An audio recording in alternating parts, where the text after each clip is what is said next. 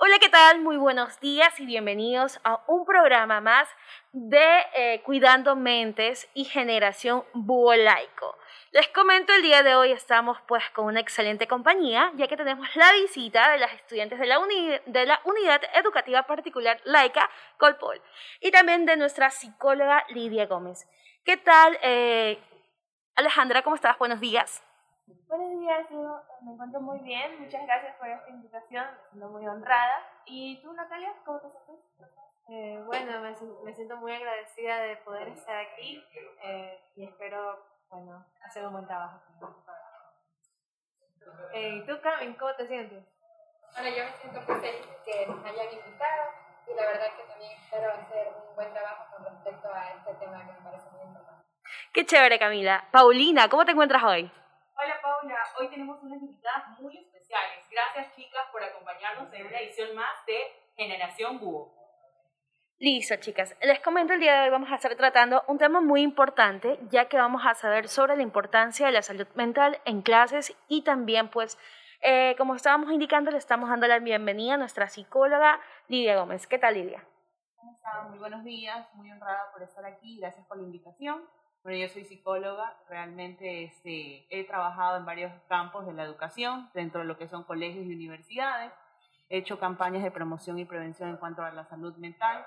Actualmente trabajo aquí en la Universidad Laica, en el Departamento de Bienestar Universitario, en el cual hago campañas y proyectos sobre la salud mental, sobre este, violencia, drogas, alcohol y todo lo que tiene que ser con la prevención ante cualquier efecto adverso ante la salud mental. Gracias Lidia, Lidia por eh, estar aquí presente. Sin duda vas a ser un, factor importante pues, para tratar este tema.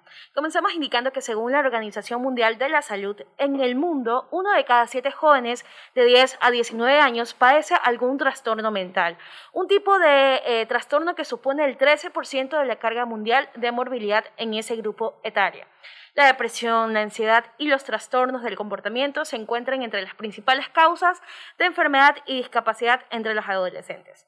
El suicidio es la cuarta causa de muerte entre los jóvenes de 15 a 19 años y el hecho de no ocuparse de estos trastornos de salud mental de los adolescentes tiene consecuencias que se extienden a la edad adulta perjudican la salud física y mental de la persona y restringen sus posibilidades de llevar una vida plena en el futuro. Eh, a continuación, pues tenemos un reportaje preparado sobre el bienestar mental de los adolescentes.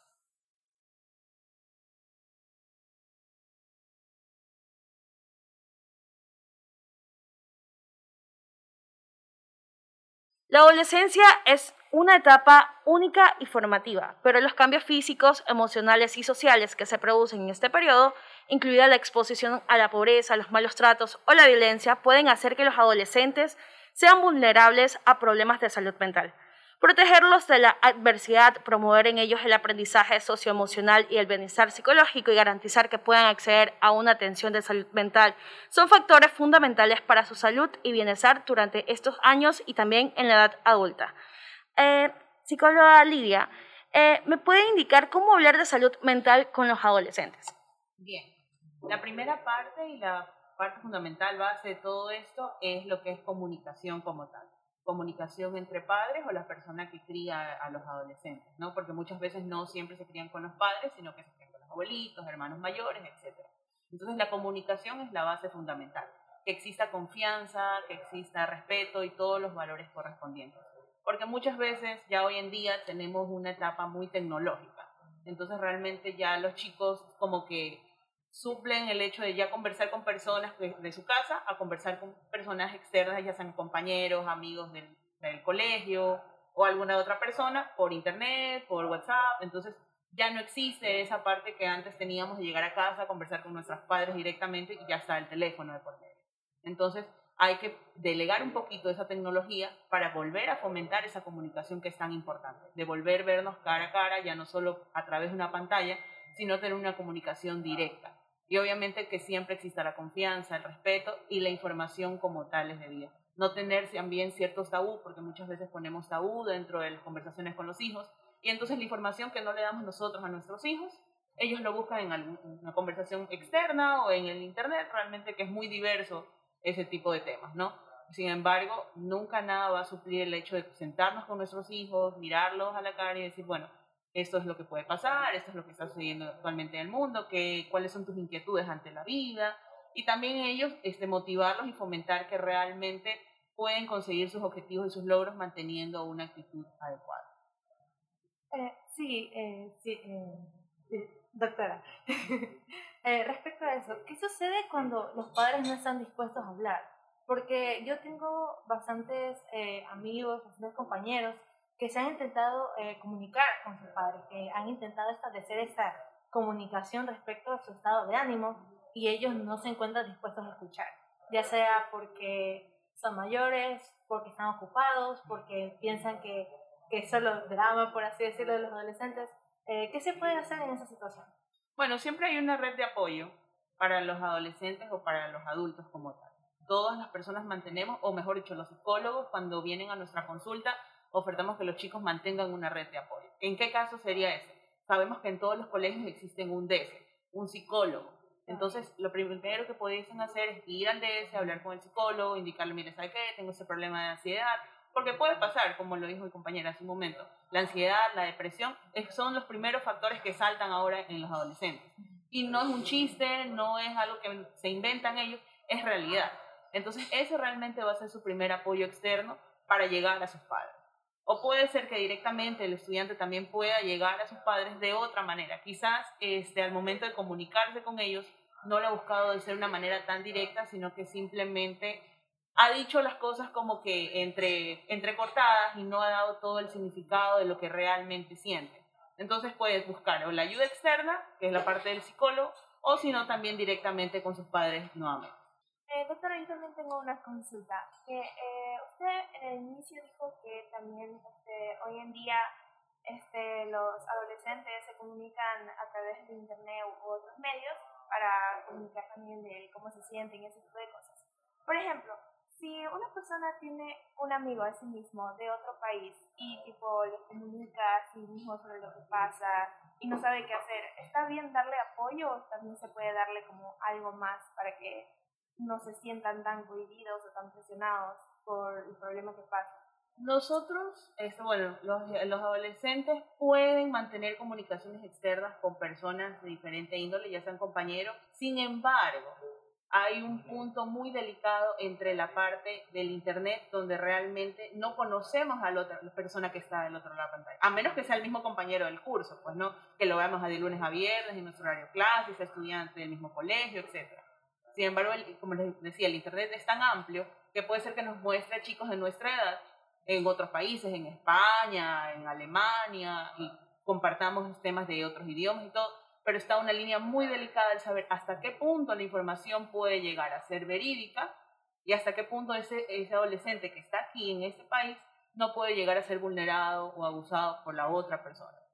Porque se han dado muchos casos en ese, en ese aspecto, entonces por eso no es que yo recomiendo que los chicos realmente se abran una, una aplicación de conocer otras personas o algo por el estilo, ya que es muy delicada esa línea de conversar con alguien que nunca hemos conocido, nunca hemos visto en la realidad y no sabemos si realmente tiene 15 años, 16 años o simplemente está dentro del Internet para causar algún daño.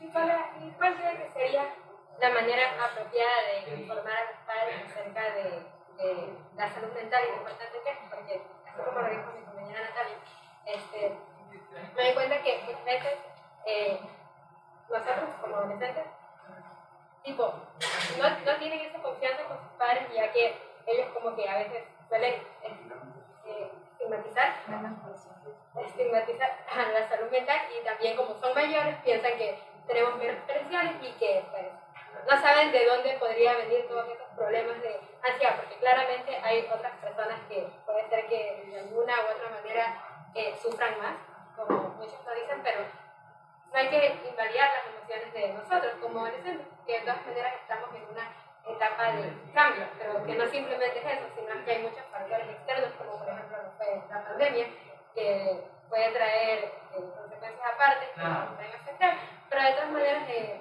conozco muchas personas que no sienten esa confianza y, y obviamente recurren al Internet, cosa que también la veo mal, porque en, en Internet aparte te muestra como una perspectiva distinta de las cosas.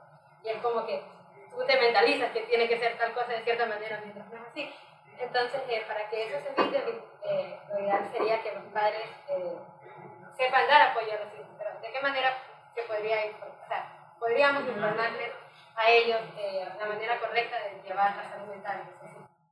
Ya, perfecto. Has tocado varios puntos importantes. Primero, ninguna emoción o sentimiento se debe invalidar de la edad que sea que tenga la persona.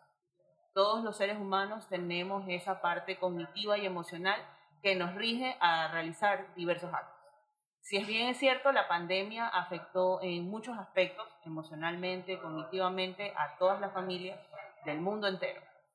Este, para eso están creados también estos espacios como podcasts, videos, campañas alrededor del Internet y también dentro del país, ¿no? Para que los padres puedan informarse. Si los hijos tienen el acceso directo al Internet, poder mostrarle también a los padres, decir, bueno, esto encontrado en Internet, esta es la manera en que podemos ayudarnos a tener una mejor comunicación.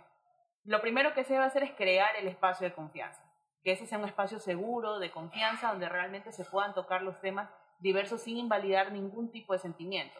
Porque el adolescente realmente ah, viene teniendo cambios biológicos, físicos, emocionales, psicológicos. Es un cúmulo de emociones durante todo un día y por varios años, porque a veces el adolescente no es que ya de los 14 a 16 años eso se pasa como que en un salto de un día. Mentiras, eso 3, 4 años que el adolescente pasa por esos diversos cambios.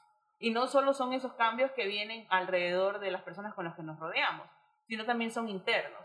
O el hecho de pensar que desean una aceptación por el grupo de amigos, desean tener un estatus como que realmente ser un líder o si no es una persona que se aísla y como que, ay no, que nadie me tome en cuenta mejor. Entonces hay diversos puntos de, de en los adolescentes, en, en las emociones y en los sentimientos. Entonces, la manera de involucrar a los, los hijos que tienen más el desarrollo tecnológico es buscar a los padres y mostrar esa parte. De saber, bueno, mira, encontré este podcast, podemos escucharlo juntos, aquí hablan sobre los cambios emocionales o psicológicos en los adolescentes, escuchémoslo, veamos cuáles son las recomendaciones.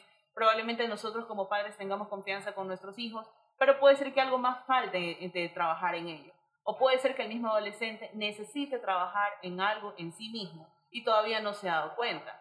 Entonces quizás no siempre la falla va a ser entre el padre y el hijo, sino entre el mismo adolescente caer en conciencia y decir, bueno, creo que estoy teniendo un tipo de comportamiento errado y debo mejorarlo.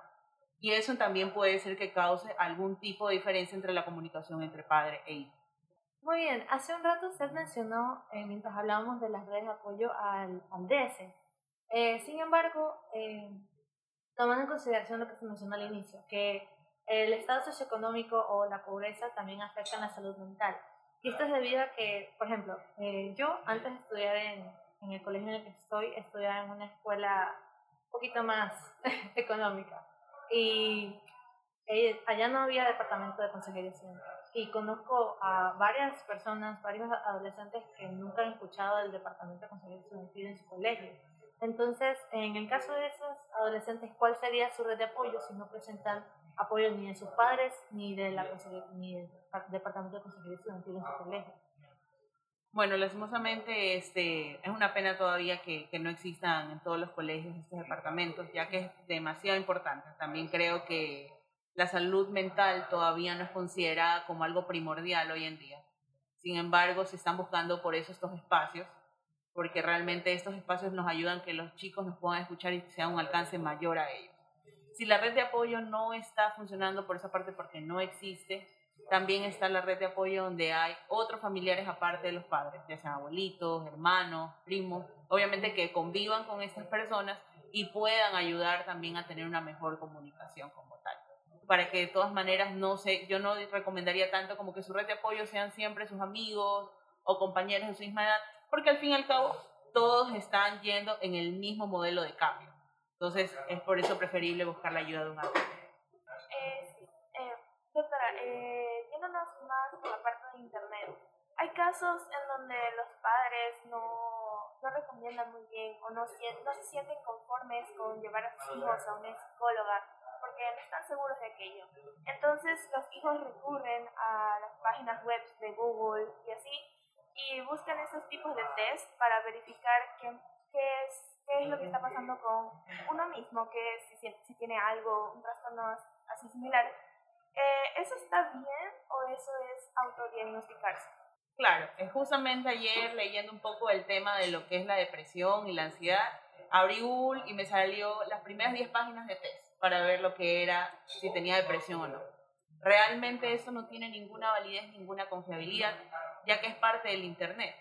¿Ya? Por algo existen baterías especializadas netamente para psicólogos, donde nosotros podemos aplicarlas y existen un paso, una validación, un código de ética, todos los reglamentos posibles para nosotros poder aplicarle eso a un adolescente o a un adulto. Entonces, netamente lo que vemos en Internet son preguntas como, ¿te sientes triste porque no has comido hoy? ¿Estás triste si tu mejor amigo no te habla? Necesariamente esas preguntas no tienen ninguna validez realmente porque no estamos llegando a la esfera que, quiere el, el adolescente buscarla. Realmente me va a contestar que si su amigo lo bloqueó hoy día, ya está triste. Puede ser una parte importante de que se sienta triste porque no tiene el apoyo de su mejor amigo. Sin embargo, no hay una mayor confiabilidad de que realmente esa pregunta a mí me vaya a decir que porque no me contestó mi mejor amigo hoy, ya estoy deprimido. Entonces no hay una validación. Porque al fin y al cabo las baterías o las pruebas que nosotros manejamos como psicólogos vienen desarrolladas o nos dan un diagnóstico basado en libros que ya han venido siendo estudiados y aprobados obviamente por la OMS, por la Organización Panamericana de la Salud, y por otras instituciones que realmente mantienen una validez y una confiabilidad. Entonces, lo que el Internet desarrolle como un diagnóstico, entre comillas, no es nada válido. Más bien, sí es válido cuando un psicólogo necesariamente mantiene un diagnóstico presuntivo o en efecto si es que ya da diagnósticos como tal. Claro, por eso es importante recalcar que algunas páginas eh, que son confiables respecto a los trastornos de salud mental sí recomiendan, como que en caso de sospechar, en caso de de creer que tienes varios síntomas, eh, consulta a un psicólogo. Entonces, sí, bastante. Ya. Otra de las preguntas es cómo podemos ayudar a los alumnos en caso de la salud mental. Aparte del DS, ¿cuáles son las, las opciones que tenemos? En los colegios siempre se deben mantener por ley o normativa lo que son campañas de prevención de salud mental, necesariamente para tener ese tipo, por lo menos, de darle el conocimiento al estudiante de que, ok, existe lo, algo que se llama salud mental existe lo que podemos hacer una prevención, buscar cuáles son esos factores de riesgo. Los factores de riesgo, por ejemplo, podría ser la mala comunicación, la mala, la mala compañía en cuestión de amistades, porque sabemos que no siempre tenemos una buena relación con las personas de nuestro colegio en los que estamos en ese curso. Y muchas veces los adolescentes no reciben esa compañía necesaria de los padres y por ende llegan al colegio y empiezan a hacer bullying a los otros compañeros. Ese es un factor de riesgo, por ejemplo, hoy en día. ¿ya? O el ciberacoso, otro factor de riesgo. Entonces, esos temas son los que se deben hablar en los colegios necesariamente para que sea un tema ya no como que, no sé, no tengo idea de qué será eso, voy a buscar en internet, sino que sea un tema tratado por un especialista. ¿Cuáles son las señales de que un alumno esté pasando por un trastorno mental o un colapso? Bueno, se aísle, que tenga un comportamiento irritable, que llore de la nada, que deje de comer, si antes lonchaba, compartía a sus compañeros, literalmente ahora prefiere quedarse en el curso, que haya perdido, este, al momento de dormir ya no tenga sueños, si dormía seis horas, ahora duerme dos o una, que mantenga una atención constante a videojuegos, ya no se despega el teléfono para nada, solo quiere estar metido en el celular. Eso serían las, las claves. Respecto a las horas de sueño, ¿qué sucede cuando un estudiante, eh, como usted dijo, ya no duerme seis horas, sino que duerme dos horas por la cantidad de tareas que el mismo colegio les asigna. ¿Qué, qué hace el colegio en ese caso? ¿O qué debería hacer? Debería realmente, este, primero, mantener una reunión entre el docente y, y, los padres que, del estudiante, pues, ¿no? O si es el curso entero que está teniendo ese inconveniente entre el curso y, el docente, para saber cuál es el inconveniente en realidad en que la cantidad de tareas no, no suma ni, ni resta en cuestión de la calidad de horas del sueño, porque igual de todas maneras no es solo una materia que los adolescentes ven en el colegio, o sea, todos pasamos por el colegio y realmente son un montón de materias que vemos a la semana, entonces realmente eso sería lo ideal de entre la actividad del colegio. Psicóloga, ¿por qué es importante distinguir la diferencia entre el estrés y la depresión? Porque son trastornos totalmente distintos. Es verdad que el estrés puede hacernos sentir con ansiedad, puede hacernos tener algún tipo de crisis, pero realmente la depresión ya es un trastorno que va más allá que solo sentirse triste por un periodo corto de tiempo. Si tengo ganas de llorar hoy, no estoy deprimido. Pero si mantengo episodios constantes Ya voy tres meses todos los días llorando, todos los días sin comer, sin poder dormir bien, que realmente tengo pensamientos intrusivos como que nadie me quiere, no sirvo para estar aquí, no tengo nada de motivaciones y ya es muy recurrente este tipo de situaciones, dos, tres meses, entonces realmente ya ahí hay un proceso de decir, ok, puede ser que estés pasando por un proceso de depresión. ¿Cómo podemos eh, hacer que las personas,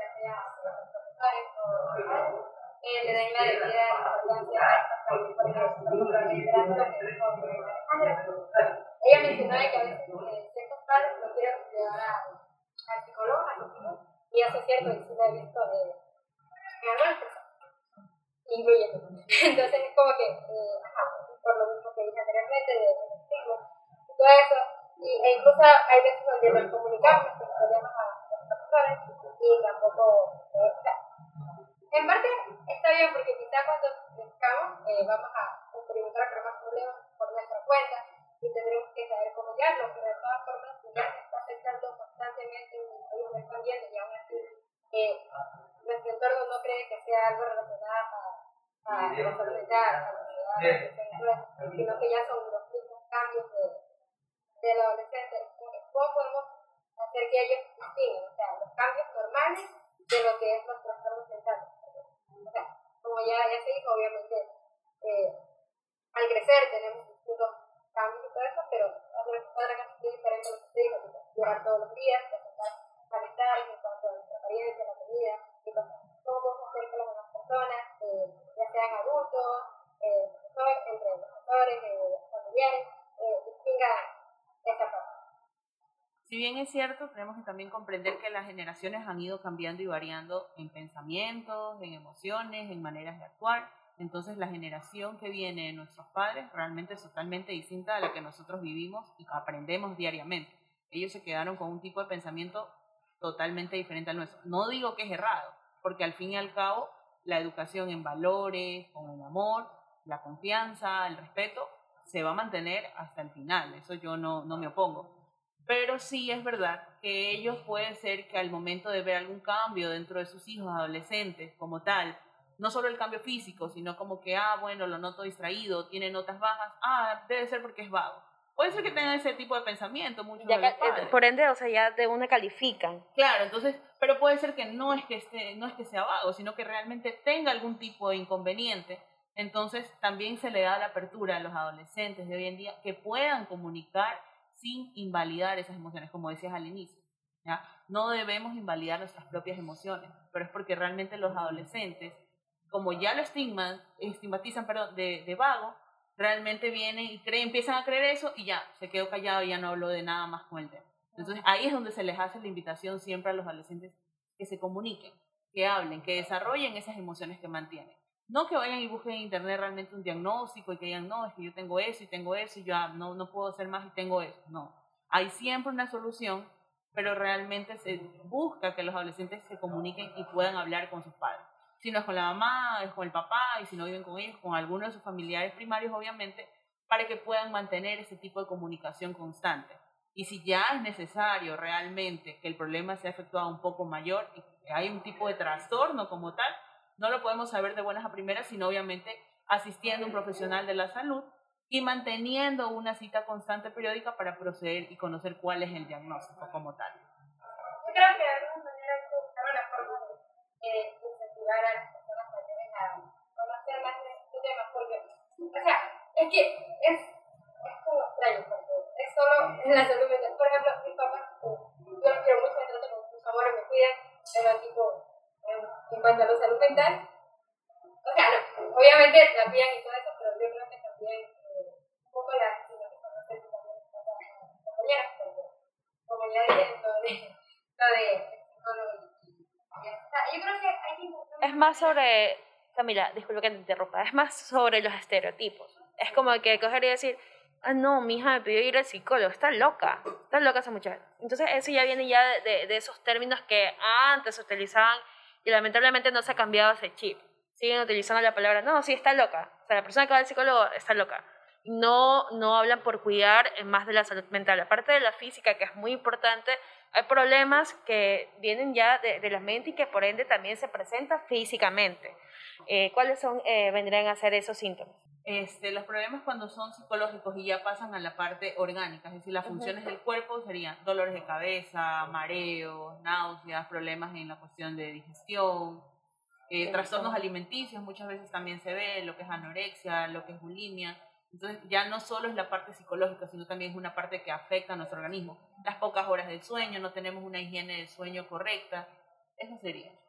También este, eh, la parte de que, por ejemplo, dejas de, de, cuidarte a ti misma, dejas de asearte, dejas de comer, dejas de pensar por ti. Y otro también, otro caso que, bueno, como ejemplo, yo antes, eh, por ejemplo, en, la, en el colegio tenía mis compañeritos y yo por lo general siempre me destaqué por tener buenas calificaciones.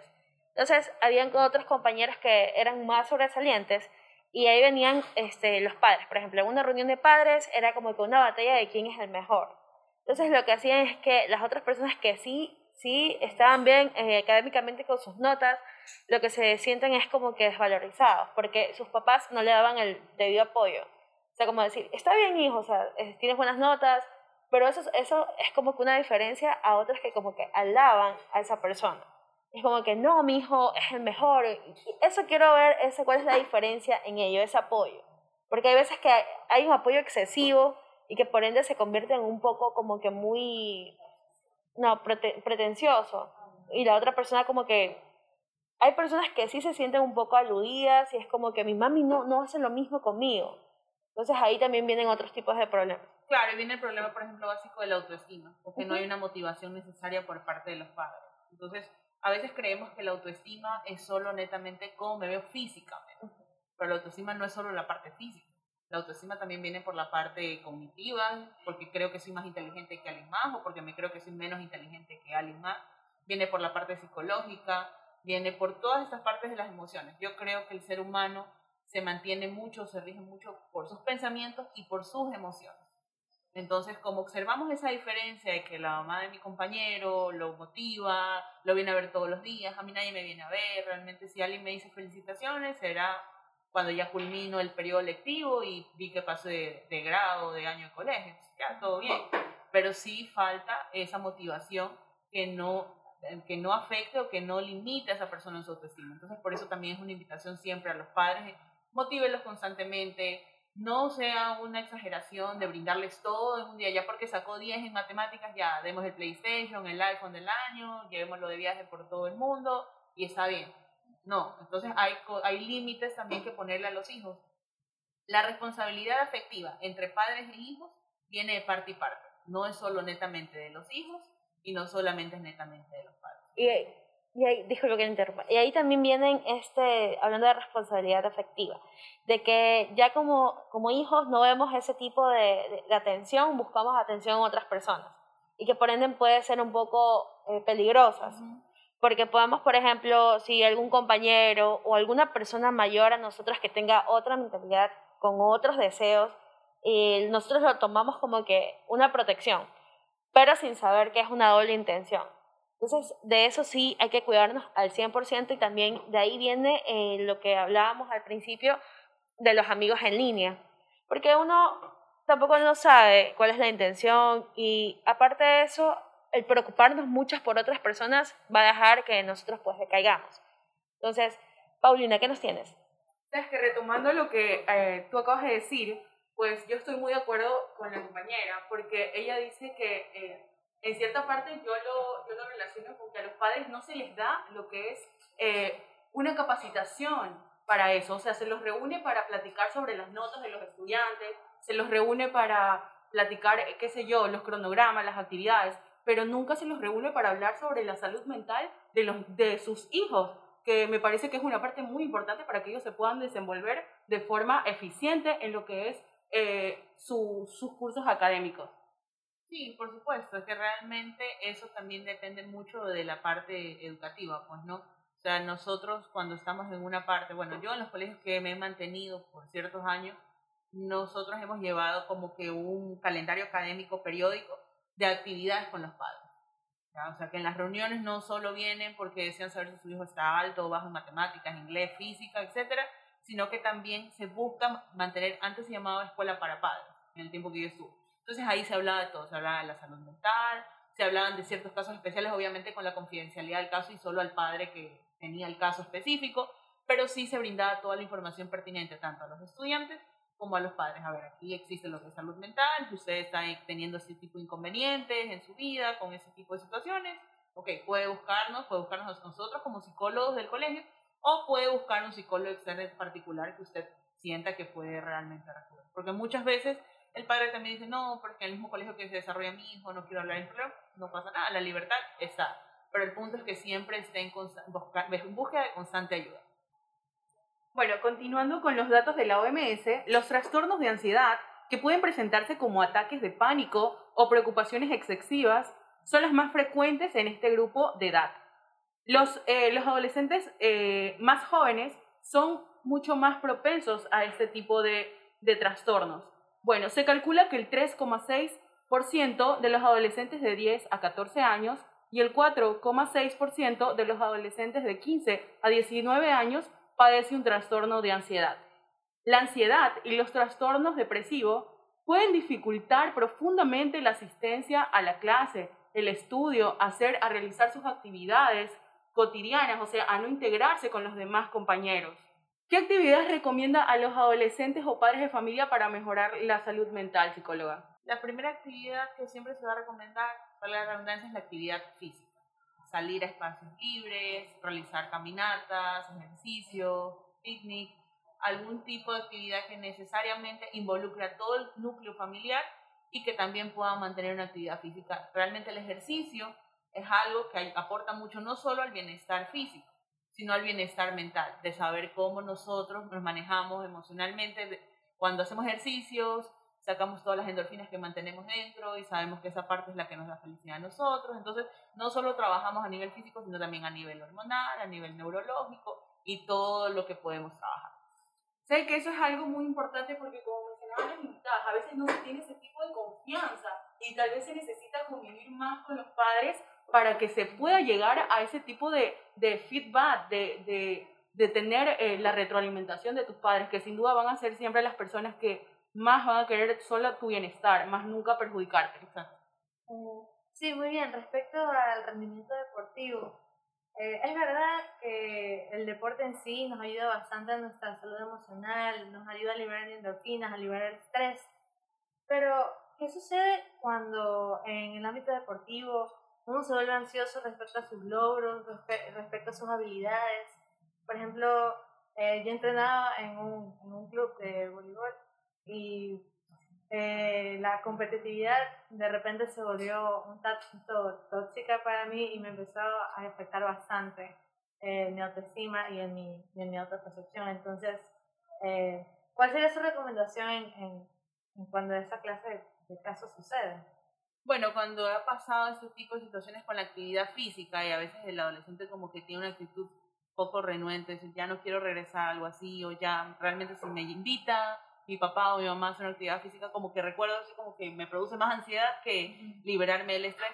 Existe la búsqueda de otras actividades, dependiendo también de lo que le agrada al adolescente. Hay adolescentes que les gusta pintar, les gusta la música, les gusta el cine. Entonces hay diversas actividades donde el adolescente pueda compartir y expresar ese tipo de emociones y liberar, porque muchas veces no es lo mismo conversar dentro de la casa, ir a algún lugar diferente, un viaje, un día de paseo, donde el estudiante, donde el adolescente, perdón, pueda empezar a buscar esa forma de comunicarse con los padres. ¿De qué manera crees que eh, nosotros como jóvenes eh, podríamos establecer como que un horario correcto para hacer actividad física, dormir bien y a su vez eh, las cuestiones de las tareas en el colegio? Creo que el adolescente es un adulto en proceso y como tal tiene que también ser consciente de sus responsabilidades. Entonces mi primer consejo sería realizar un cronograma o un horario semanal, no mensual, sino semanal. Ok, yo de tal hora a tal hora voy a clases, a tal hora yo llego a mi casa, me baño, almuerzo o en el orden que ustedes realicen sus actividades. Estas horas yo designo para hacer tareas. Muchas veces es verdad que no lo vamos a cumplir al pie de la raya porque a veces las, las tareas son de más o puede ser de menos. Realmente eso ya depende de... Pero sí el proceso después de las tareas si ya estudié, si yo estoy colapsado de todo el día, haber leído, de haber estudiado, de haber aprendido, ok, ahora necesito un espacio donde pueda relajarme y tranquilizarme. Si ese espacio está que en un día yo me sienta a conversar con mis papás o me sienta a ver una película, una serie, lo vamos a hacer. Pero ya tenerlo como que incluido que por lo menos una vez o dos veces a la semana, tener ese espacio con nuestros padres como tal. ¿Ya? Y si hay una actividad física, y porque ya sea cuestión de trabajo, de horario de nuestros padres que no pueden dedicarse a actividad física lunes a viernes, el sábado domingo mantener eso como tal, así como le decir, ok, el sábado y domingo nosotros necesitamos irnos de algún lado de paseo, algún lado donde realmente podamos hacer una actividad que a todos nos agrade y que también el padre empiece a conocer los intereses de sus hijos. Eso es lo que se espera. Bueno, eso ha sido todo por hoy. Eh, gracias, chicas, pues eh, a, nuestras estudiantes de la Unidad Educativa Particular Laica Copol y a nuestra psicóloga Lidia Gómez por acompañarnos y orientarnos en estos temas que son de suma importancia para la sociedad. En este momento vamos a hacer la entrega de un pequeño obsequio por parte de la carrera de comunicación, chicas.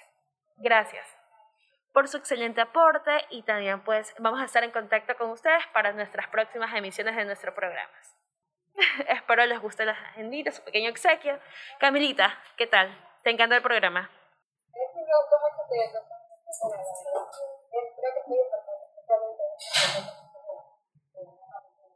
Natalia. Sí, eh, ¿para qué? Muchas gracias por la invitación. Me siento bastante satisfecha de lo que pude, pude escuchar y pude aprender el día de hoy y me alegra saber que hay bastante gente que está interesada no solamente en el tema en sí, sino en compartirlo. Eh, pienso que es bastante importante eso dentro de nuestra comunidad, especialmente en la actualidad que, que ya se está tomando la salud, la salud mental un poquito más en serio, especialmente los adolescentes. Alejandra. Sí, se sintió muy bien estar hoy aquí. Eh, hoy más bien me nutrí de conocimiento en la parte psicológica y me siento muy agradecida de esto. Nuestra doctora psicóloga Lidia. Me alegro muchísimo haber compartido este espacio con ustedes. Creo que siempre es importante tener esos temas en cuenta hoy en día. Eh, los psicólogos necesariamente somos una herramienta para el apoyo y la guía de los adolescentes, de los adultos, en cualquier tipo de situación que se encuentren. Así que yo me siento muy agradecida por estas preguntas que me han hecho y espero haber cumplido sus expectativas en cuestión de conocimiento. Realmente ha sido un placer compartir con ustedes el día de hoy. Hemos tenido unas invitadas de lujo completamente. Muchas gracias y esperamos volverlas a ver aquí en Generación Búho.